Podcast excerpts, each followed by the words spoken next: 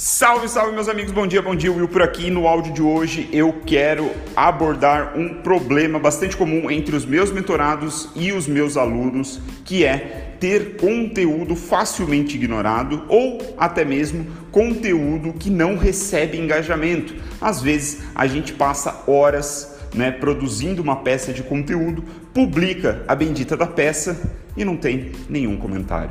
Ninguém manda um inbox pra gente agradecendo ou até mesmo comentando, dando a sua opinião de forma privada. Por que isso acontece?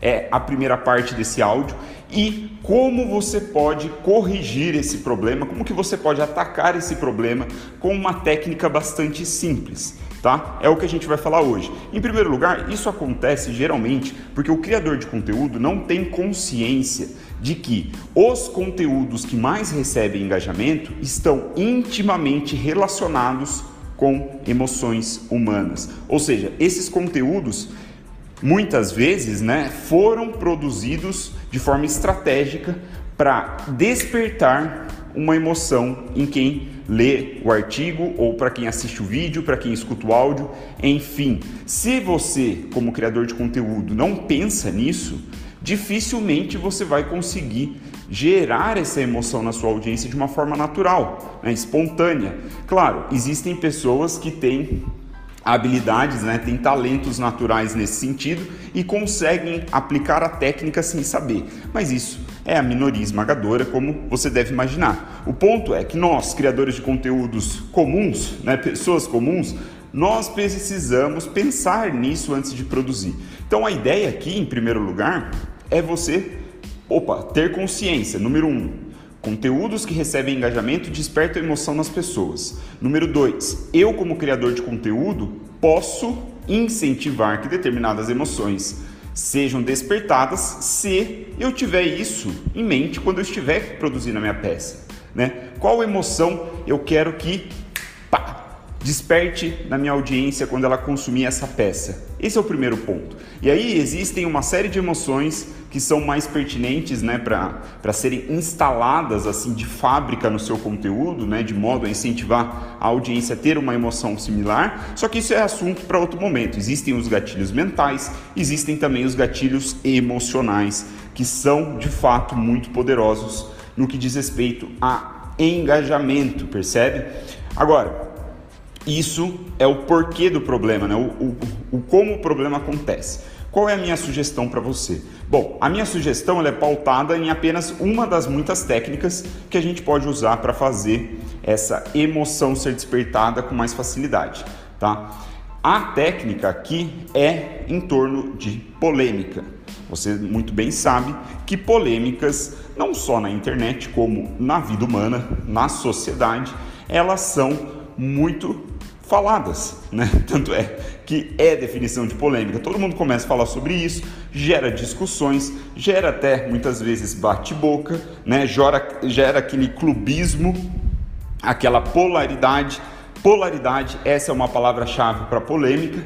E aqui o que eu quero apresentar para você não é a sugestão de você ficar criando polêmica no seu conteúdo, né? Porque você bem sabe, você sabe que na sua área de atuação, no seu nicho, existem certas polêmicas que, bicho, se você tocar no assunto, vai sair nego de todo lado para te atacar, vai ser foda, você vai ter que lidar com uma série de coisas. E se você for parar para ver, um breve parênteses aqui, grandes influenciadores de conteúdo geralmente são aqueles que trabalharam com polêmica várias vezes. Né? E aqui eu poderia citar alguns exemplos, mas não vem ao caso.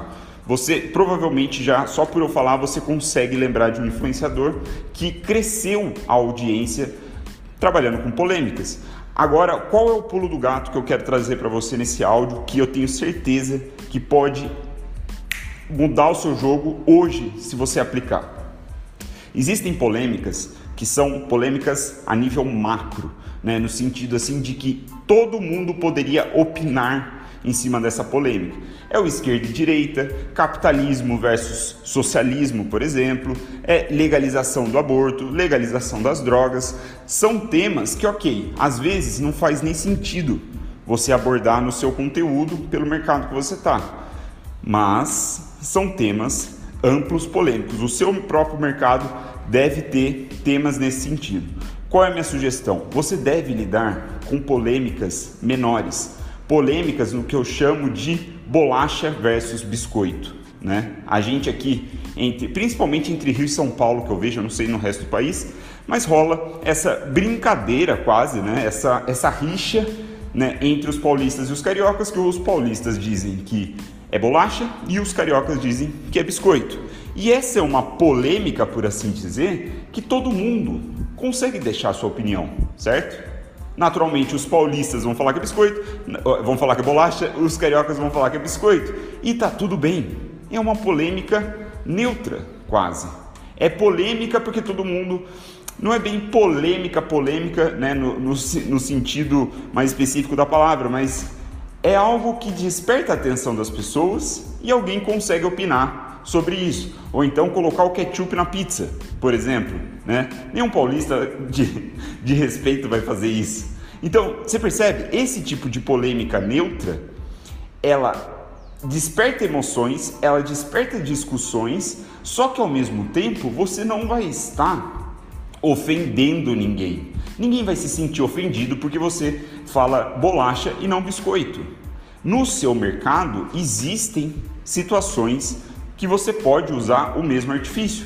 Situações que é uma discussão entre bolacha e biscoito. Não é algo entre esquerda e direita que vai gerar toda aquela comoção, que vai ter gente te atacando e papapá, papapá, papapá. Percebe? Então são polêmicas é, de certa forma inferiores, menos fortes, mas que ainda assim podem temperar facilmente o seu conteúdo com um pouquinho de pimenta. Né? Quando você coloca a sua opinião em cima disso, o outro que discorda de você, ele pode vir e comentar alguma coisa, de repente até em tom de brincadeira, de repente até num tom mais sério, mas cara, tá tudo bem. No fim do dia, todo mundo vai se abraçar, vai apertar as mãos, vai ficar tudo certo. Então assim, a minha sugestão para você é olhe para temas nesse sentido no, na sua audiência. Quais são os temas que você pode usar que tem essa polêmica neutra? Eu posso dar um exemplo que eu mesmo faço, que eu mesmo uso, que é quantidade versus qualidade. Esse é um debate, é um tema comum né, no, no meio do marketing digital, principalmente no marketing de conteúdo.